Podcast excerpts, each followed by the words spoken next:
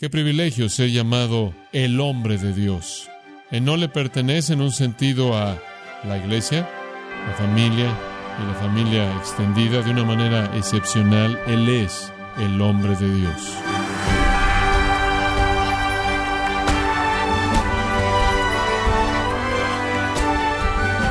Bienvenida a esta edición de Gracia a vosotros con el pastor John MacArthur.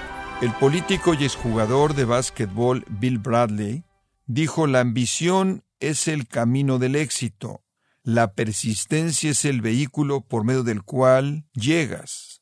Cuando hablamos de la virtud de un pastor y sus aspiraciones, ¿acaso aplica esta mentalidad a la vida de un hombre de Dios? John MacArthur nos muestra hoy tres características que definen a un hombre de Dios. El título de la serie se llama la obra de la palabra, aquí en gracia a vosotros. Usted puede ser un predicador, pero si usted ama el dinero, usted no es un hombre de Dios. Usted no puede ser el hombre de Dios y el hombre del dinero. Usted no puede servir a Dios y al dinero. Jesús dijo eso. Pero tantos han pervertido eso. Mire, hay mucho dinero que se puede producir a expensas de la gente. Cuando Jesús envió a los discípulos a sanar, él dijo, no reciban dinero. Sabemos que la gente va a pagar dinero por curaciones falsas. Usted puede imaginarse cuánto dinero los discípulos podrían haber recibido cuando de manera genuina podían curar si ellos le ponen un precio a su poder. No reciban dinero, no reciba dinero, nunca le ponga un precio a su ministerio. Me molesta, me molesta mucho ver a muchos que manipulan a la gente para alcanzar su ganancia financiera personal y lo hacen de una manera sutil, muy consciente de alguien que viene y dice, el Señor me dio una visión de lo que este ministerio necesita hacer. El Señor me mostró que necesitamos plantar esta, esta cantidad de iglesias o construir una institución grande o alcanzar estas metas. Para hacer eso voy a necesitar tu inversión y tu dinero. En primer lugar, Él no puede saber lo que el Señor tiene en mente para el futuro. Eso es ambición personal disfrazada de idioma espiritual. Y la gente ha sido usada y abusada de manera incansable por alguna visión alguna supuesta visión que no es nada más que ambición personal. Cuidado cuando alguien le dice a usted que hay un plan que debe ser cumplido, que vino del Señor. Nadie sabe eso. Grace Church no es lo que yo planeé. Nunca tuve un plan para la iglesia, nunca he tenido un plan para nada fuera de aparecerme el domingo siguiente y enseñar la palabra de Dios. Ese es el plan. Amar a la gente, servir a la gente, pastorear, formar líderes. El plan es de Dios. Yo solo sé cuando sucede. Yo solo sé cuando aparece, yo solo sé cuando se desarrolla. Pero usted puede ganar mucho dinero, llenar sus arcas, al convencer a la gente que son parte de una visión que Dios le dio a usted acerca del futuro que no puede cumplirse a menos de que ellos hagan sacrificios. Con mucha frecuencia es poco más que una treta, porque no pueden saber lo que es el futuro. Nunca esperé que Grace Church fuera así. No tuve nada que ver con el plan. Lo único que somos simplemente es el resultado de lo que Dios soberanamente ha hecho. Un hombre de Dios es conocido por aquello de lo que huye, y de lo que huye es del amor al dinero. En segundo lugar, él es conocido por aquello que sigue. Mas tú, hombre de Dios, huye de estas cosas y sigue o persigue la justicia, la piedad, la fe, el amor, la paciencia, la mansedumbre. Él es un hombre que está corriendo, está corriendo duro y corriendo de manera incansable huyendo continuamente de la corrupción del dinero. Esa puede ser una tentación para la gente en el liderazgo espiritual cuando son elevados, exaltados, cuando la gente los respeta y los tiene en alta estima, creen en ellos, pueden aprovecharse de esas personas por ganancia personal. Entonces el predicador pasa su vida entera huyendo de eso. Y mientras que él está huyendo del amor al dinero, él está corriendo en la dirección de estas virtudes la justicia, la piedad, la fe, el amor, la paciencia, la mansedumbre, sigue o persigue otro imperativo presente, lo cual significa acción continua. Esto es de por vida, siempre estamos huyendo, ese es el negativo, siempre estamos persiguiendo, siempre estamos huyendo de y corriendo hacia. La vida cristiana es un esfuerzo por huir de la maldad y buscar el bien. Esa es nuestra vida. Ese es un mandato para todo creyente pero particularmente para aquellos que están en el liderazgo. Escuche 1 de Pedro capítulo 3 versículo 10, porque el que desea la vida y amar y ver días buenos debe guardar su lengua del mal y sus labios de hablar engaño. Deja el mal y hace el bien, busca la paz y síguela. Entonces él está huyendo de la maldad hacia la paz, porque los ojos del Señor están sobre los justos y sus oídos atentos a su oración. Pero el rostro del Señor está en contra de aquellos que hacen maldad. ¿Quiere usted la bendición del Señor? Huya su vida entera de la maldad y corra hacia la justicia. Proverbios 15:9 Jehová ama al que busca la justicia, no el éxito, no el tamaño de la iglesia, no la fama, no el respeto, no la popularidad, no la promoción, no el dinero, no las posesiones. ¿Qué está usted buscando? ¿Cuál es su ambición? Pablo dice, 2 Corintios 5, mi ambición es serle agradable. Esa es la única ambición legítima. Un hombre de Dios sigue, observe estas seis, y no tenemos tiempo de desarrollarlas todas, pero son conocidas por usted. Justicia. El remanente de los israelitas fieles fue llamado por Isaías, vosotros que seguís la justicia, Isaías 51, 1. El escritor de Hebreos dice, las únicas personas que verán al Señor son aquellos que siguen la santidad. La justicia de la que él está hablando no es justicia imputada, sino justicia práctica, ser lo que es correcto, conducta correcta, palabras correctas, obedecer los estándares de Dios en su vida. Este es el término más amplio que resume todas las virtudes. El hombre de Dios persigue la justicia, lo que es correcto, lo que es bueno, lo que honra a Dios, lo que glorifica a Dios, lo que Dios manda. Esa es su conducta. La segunda palabra, piedad, va al interior. La justicia ve las cosas que son correctas. La piedad ve en el interior a la reverencia y la santidad y la piedad y la devoción de su corazón al Señor a quien Él ama. La conducta correcta fluye de una actitud de corazón correcta, un corazón adorador. La vida entera debe ser vivida para servir a Dios de manera aceptable, con reverencia y temor piadoso. Hebreos 12, 28. La piedad es mencionada nueve veces en las tres cartas pastorales. Es una realidad tan vital e interna. En 1 Corintios capítulo 4, Pablo habla de eso. Él dice, pero es necesario de los administradores, siervos de Cristo, administradores de los misterios de Dios, que un hombre se hallado fiel o digno de confianza. Pero para mí es algo muy pequeño que yo sea examinado por ustedes o por alguna corte humana. De hecho, yo ni siquiera me examino a mí mismo. La razón por la que no pueden examinarme de manera legítima, e inclusive yo tampoco puedo, es porque ustedes no conocen mi corazón y yo inclusive no conozco mi corazón. Yo me veo con una tendencia a mi propio favor. Entonces él dice en el versículo 4, porque no estoy consciente de nada en contra de mí, sin embargo, no por esto soy librado, sino el que me examina es el Señor, inclusive cuando no creo que hay algo mal en mí. Esa no es la corte final, Dios es el que emite el juicio final. Por tanto, versículo 5, no estén emitiendo juicio antes del tiempo, sino esperen hasta que el Señor venga, quien traerá a la luz tanto las cosas escondidas en las tinieblas, descubrirá los motivos de los corazones de los hombres. Entonces cada hombre recibirá su alabanza de Dios. El buscar la conducta justa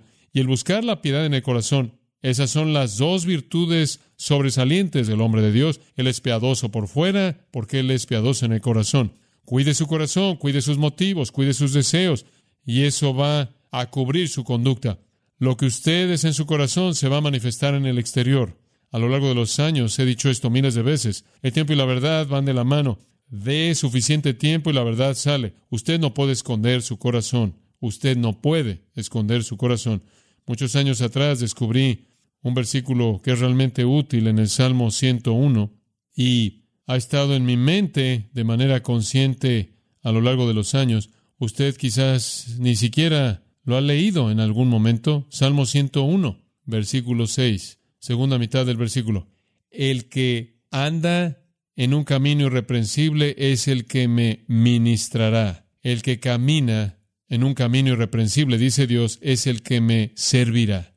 Pablo estaba preocupado por su justicia y piedad y por la de Timoteo. Pablo dijo en 1 Corintios 9, golpeo mi cuerpo y lo pongo en servidumbre, no sea que habiendo sido heraldo para otros, yo mismo venga a ser adóquimos, descalificado. Él conocía sus tendencias pecaminosas. Él era el primero de los pecadores. Él dijo en el primer capítulo de 1 Timoteo, Romanos 7, dijo que estaba batallando con su pecado toda su vida, pero él estaba ganando la batalla en el poder del Espíritu Santo. La gente va a sentir, creo yo, el poder de una vida justa. El poder de la piedad interna se va a manifestar en el exterior.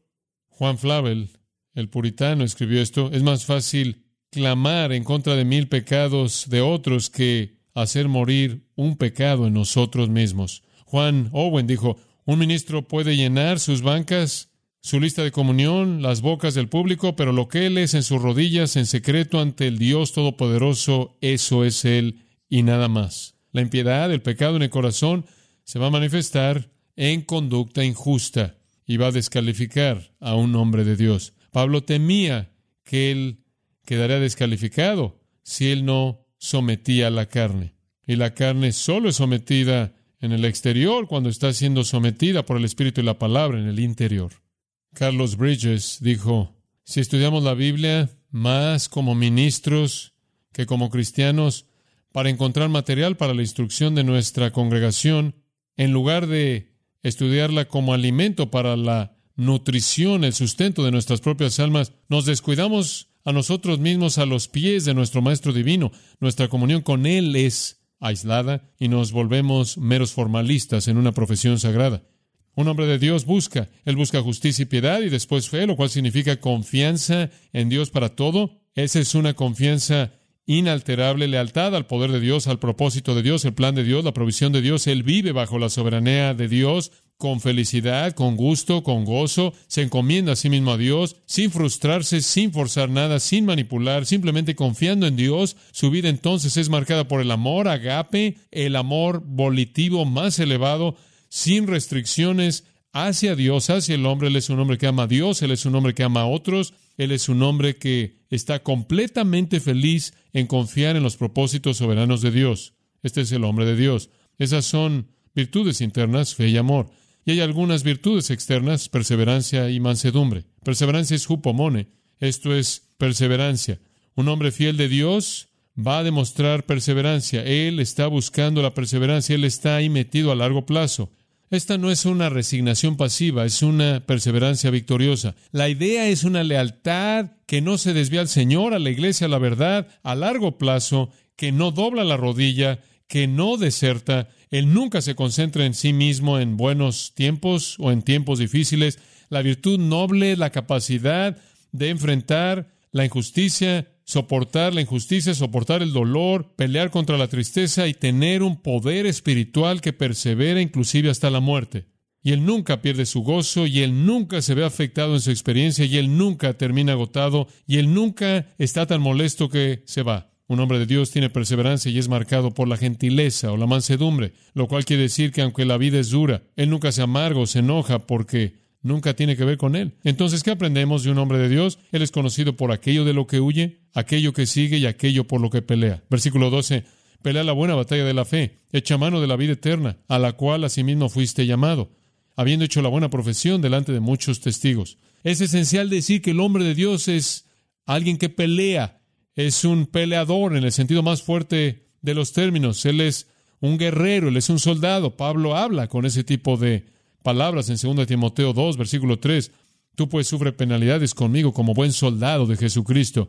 Está usted peleando contra el mundo, la carne, el diablo, el pecado en nosotros, el pecado a nuestro alrededor, peleando contra el error, corrupciones del Evangelio. 1 Corintios 16, 8 dice, hay una puerta abierta para mí aquí en Efeso, pero hay muchos adversarios. Es una batalla. Nunca será nada más que una batalla. Vamos a la batalla con la armadura de un soldado y peleamos. Agonizomai. Presente imperativo. Seguimos peleando. Tiempo presente de nuevo. Agonizomai. La palabra agonía viene de esa palabra. Es una pelea constante, agonizante, siempre, siempre peleando. Nunca disminuye la batalla. Demanda convicción, demanda disciplina. Usted tiene que ser como el atleta que corre para ganar como el boxeador que no golpea el aire, sino que golpea a su adversario. 1 Corintios 9 nos dice. Literalmente estamos peleando la buena batalla. El verbo y el nombre están relacionados. Estamos agonizomai, lagón. Estamos agonizando a través de la agonía, el conflicto espiritual. Estamos eh, defendiendo la verdad, la cual constantemente está siendo atacada. Escucha las palabras de Judas, quien dice, debes, versículo 3, contender ardientemente por la fe. Ese es el contenido de verdad bíblica, la cual ha sido una vez dada a los santos. Porque ciertas personas se han infiltrado de manera sutil, aquellos que desde antes fueron destinados para esta condenación, personas impías que convierten la gracia de nuestro Dios en libertinaje y niegan a nuestro único amo y Señor Jesucristo. Usted tiene que pelear por la fe, es una batalla. Para hacer eso, 1 Corintios 16, 2 y 13 dice, portaos varonilmente, sed fuertes, sean valientes. Estamos atacando las fortalezas del error. Es intenso y nunca se detiene. Pero estamos peleando por la fe. Ese es un término objetivo. Estamos peleando por la fe cristiana, la causa más noble en el mundo, la verdad de Dios. Esa es la vida en el ministerio.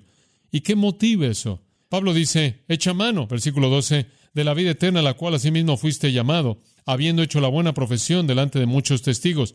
Hubo un día cuando Timoteo hizo una profesión de fe en Cristo y él confesó a Jesús como Señor y fue delante de muchos testigos. Y después hubo un momento cuando él fue llamado al ministerio ante ancianos que le impusieron manos y él profesó no solo a Jesús como Señor, sino a Jesús como su Señor y él mismo como el siervo de Cristo que iba a predicar la verdad. Y entonces Pablo le recuerda a Timoteo, tú hiciste esta buena confesión de que eras el siervo del Señor, el siervo de tu Maestro, a ser fiel a Él. Ahora, aférrate a la vida eterna a la cual has sido llamado. Y aquí está la realidad que aparta a los demás. El hombre de Dios está ligado a las cosas eternas. Él está ligado a las cosas eternas. Ahí es en donde está nuestro enfoque. Nuestra batalla es con las cosas que tienen impacto eterno. El hombre de Dios se eleva por encima de las luchas superficiales de la política. El hombre de Dios se eleva por encima de las cosas inútiles, miserables, perecederas, y pelea por lo que es eterno. ¿Y qué es eterno? Y lo que es eterno es la verdad divina y las almas de los hombres y mujeres.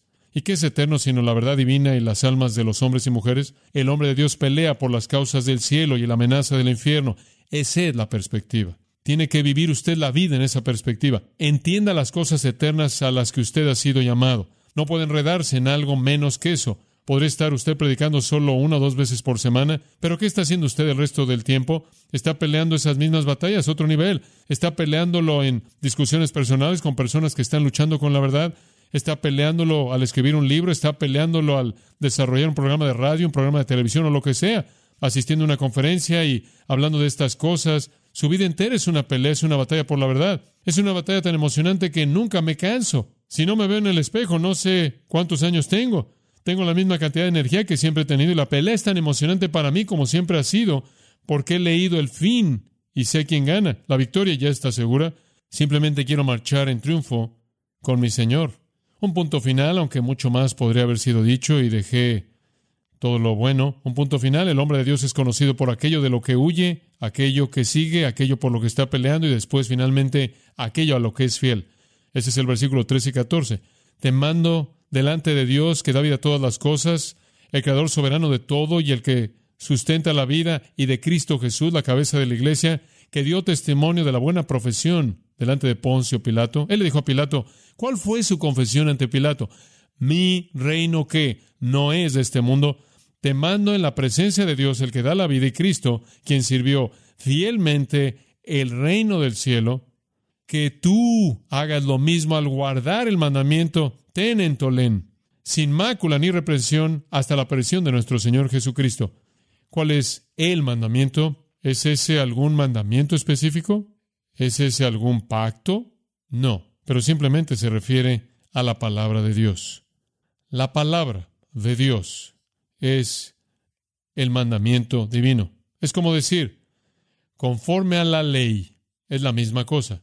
Es toda la revelación de Dios. Protégela, protégela sin mancha ni reprensión. El hombre de Dios se caracteriza porque es fiel delante de Dios, en cuya presencia Él sirve, el creador y sustentador de toda la vida.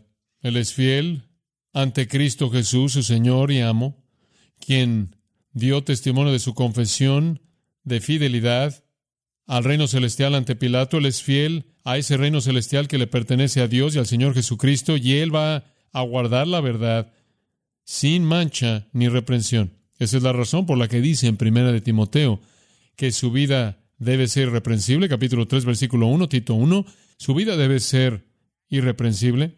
Esa es una obligación sorprendente.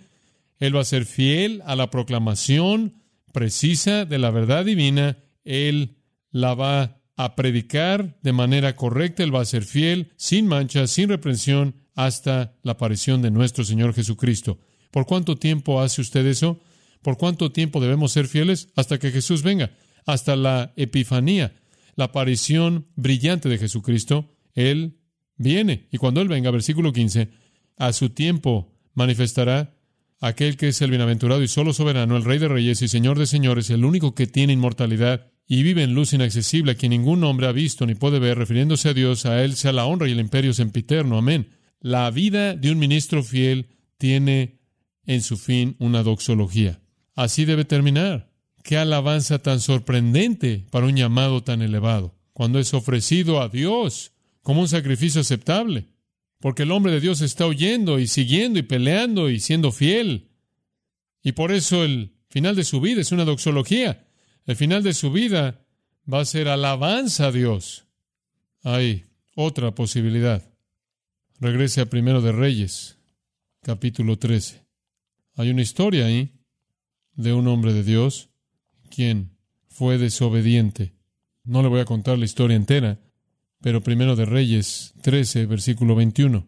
Así dijo Jehová a este hombre de Dios, por cuanto has sido rebelde al mandato de Jehová, y no guardaste el mandamiento que Jehová tu Dios te había prescrito, sino que volviste y comiste pan y bebiste agua en el lugar donde Jehová te había dicho que no comieses pan y bebieses agua, no entrará tu cuerpo en el sepulcro de tus padres. Cuando había comido pan y bebido, el que le había hecho volver le ensilló el asno, y yéndose le topó un león en el camino y la mató, y su cuerpo estaba echado en el camino, y el asno junto a él, y el león también junto al cuerpo. Ese es un retrato, un cadáver flanqueado por un asno y un león. Y aquí, versículo 25, unos que pasaban y vieron el cuerpo que estaba echado en el camino y el león que estaba junto al cuerpo, y vinieron y lo dijeron en la ciudad donde el viejo profeta habitaba. Oyéndolo el profeta que le había hecho volver del camino, dijo, el varón de Dios es, que fue rebelde al mandato de Jehová, por tanto Jehová le ha entregado al león que le ha quebrantado y matado, conforme a la palabra de Jehová que él le dijo. Ese es un retrato triste, ¿no es cierto? un retrato de un hombre de Dios que termina de manera trágica. Prefiero terminar con una doxología que ser una foto de un cadáver. En mi escritorio he tenido una maravillosa afirmación pequeña que comencé a leer cuando era muy joven. Esto es lo que alguien sugiere para pastores. Clávalo a su oficina. Arranca el letrero de oficina de la puerta y clava ahí el letrero estudio. Sácalo de la lista de correo, enciérralo con sus libros y su Biblia. Colócalo de rodillas ante la Escritura y corazones quebrantados y las vidas de un rebaño superficial y un Dios santo. Forza lo que sea el único hombre que conoce de Dios. Mételo al ring a boxear con Dios hasta que él aprenda cuán cortos son sus brazos. Involúcralo para que luche con Dios toda la noche. Déjalo salir únicamente cuando esté golpeado para que sea una bendición. Cierra su boca para que nunca más haga comentarios y detén su lengua para que nunca más esté tropezando de manera ligera sobre cualquier otra cosa que no es esencial. Demanda que él tenga algo que decir antes de que se atreva a romper el silencio. Dobla sus rodillas en el valle de la soledad. Quema sus ojos con el estudio cansado. Turba su postura emocional con la preocupación por Dios. Hazlo intercambiar su postura piadosa por un andar humilde con Dios y el hombre. Cuando finalmente se atreva a entrar al púlpito, pregúntale si tiene una palabra de Dios. Si no la tiene, despídelo. Dile que puedes leer el periódico de la mañana por ti mismo, puedes analizar el comentario de la televisión y pensar en los problemas superficiales del día, que puedes administrar los problemas cansados de la comunidad y bendecir las papas al horno y los cejotes ad infinitum mejor que él puede. Mándale a que no regrese hasta que haya leído y haya vuelto a leer y haya escrito y vuelva a escribir hasta que se pueda poner de pie y pueda advertir y decir así ha dicho Jehová. Quebrántalo, rómpele su popularidad que adquirió mal, pégale fuerte en su propio prestigio Colócalo en una esquina con preguntas acerca de Dios, cúbrelo de demandas por sabiduría celestial y no le des escape hasta que esté contra la pared de la palabra. Y siéntate delante de él y escucha a la única palabra que le queda, la palabra de Dios. Haz que sea totalmente ignorante del chisme de la calle, pero dale un capítulo y ordénale a que camine alrededor del capítulo, que acampe en él, que coma con él y que finalmente hable de él al derecho y al revés, hasta que lo único que diga resuene con la verdad de la eternidad. Y cuando haya acabado, quemado por la palabra ardiente, cuando esté consumido finalmente por la gracia ardiente y refulgente, traspasándolo y ardiendo a través de él, cuando Él tenga el privilegio de traducir la verdad de Dios a los hombres y finalmente sea transferido de la tierra al cielo, entonces llévalo de manera gentil y toca una trompeta silenciosa y acuéstalo suavemente. Coloca una espada de dos filos en su ataúd y eleva el tono triunfalmente, porque él fue un soldado valiente de la palabra. Y así murió. Él se había vuelto un hombre de Dios. Ese es el hombre que deseamos ser. Ese es el hombre que Dios bendice.